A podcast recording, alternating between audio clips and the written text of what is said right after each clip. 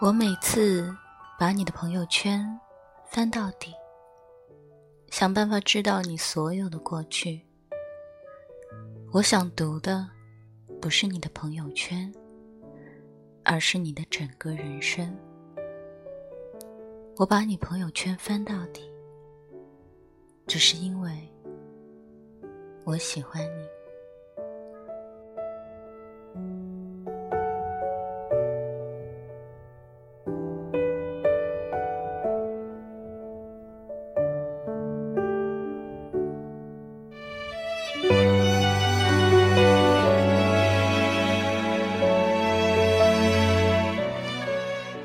微信朋友圈推出三天可见以后，好友柠檬简直想要杀了设计这项功能的人，因为他暗恋一个男生多年，在被拒绝很多次以后，他依旧坚持着，只是为了成为一个配得上那个男生的人。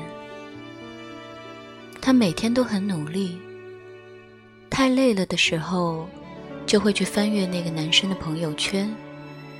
用他的话来说，这是我疲惫时的充电器，是我想放弃努力时的积雪。男生的朋友圈设置成三天可见后，柠檬再也看不到那些其实已经很熟悉的信息，看不到他某月某日发的那句意味深长的话。听不到某条小视频里他的大笑。他曾经拥有一个朋友圈的他，如今只剩下了三天。那些爱而不得，又不愿意去打扰的人，他的朋友圈是我们接近他的唯一途径。比如说，他每天加班到深夜两点。那么我怎么敢去不努力呢？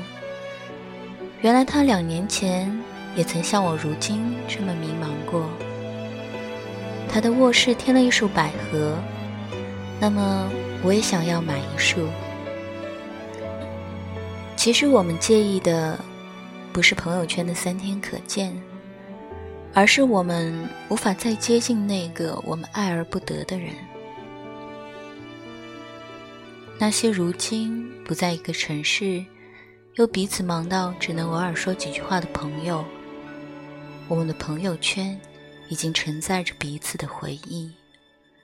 一年前我们分别时的自拍，半年前我们在留言下的彻夜长谈，三个月前我们寄给彼此的礼物照片。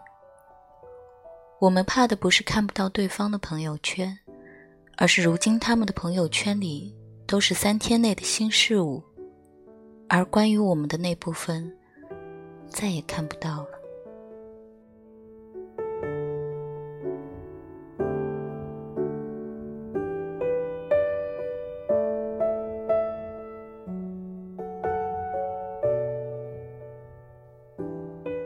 朋友圈三天可见以后。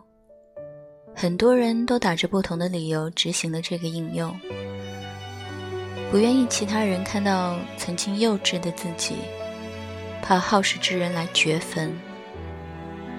可是我们都是凡人，朋友圈也真的没有爆炸性的能量。不关心你的人，压根不会注意到你的朋友圈三天可见。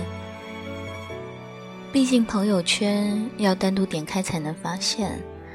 朋友仅展示最近三天的朋友圈，这几个大字。大家都在说要落地生活，不能执迷于朋友圈。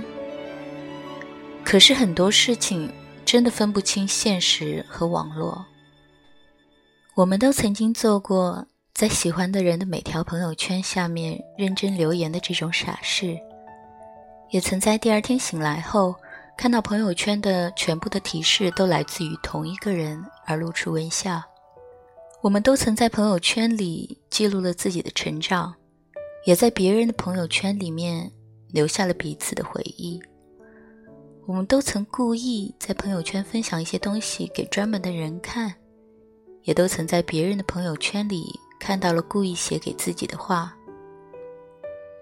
网上之前有句话说：“你写了百条微博、朋友圈或日志，有些是写给专门的人看到，但往往这个人看不到，不会看，直到有一天，另一个不相关的人突然跟你说。”你写的所有东西我都看完了，我好心疼你啊！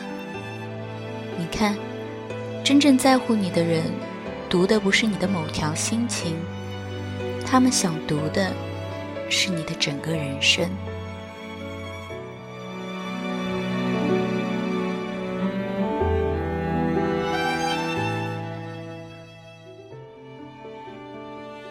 我留着我所有的朋友圈。为的是有一天，朋友跟我说：“我刚翻到三年前我们的合影了，真怀念当时的我们啊。”为的是有一天有一个人出现，看遍我的每一条朋友圈，说：“心疼你。”曾经在第二天醒来，点开朋友圈的红点，是一个刚认识不久的男生。在我的第一条朋友圈下面留言，虽然最后没有和他在一起，但我曾和他做过一样的蠢事情。喜欢你，所以把你的朋友圈翻到底。愿我们都能遇到那个看完我们每一条朋友圈的人。愿我们。都有不愿开启朋友圈三天可见的回忆。你把谁的朋友圈翻到了底？谁又看完了你所有的朋友圈呢？晚安。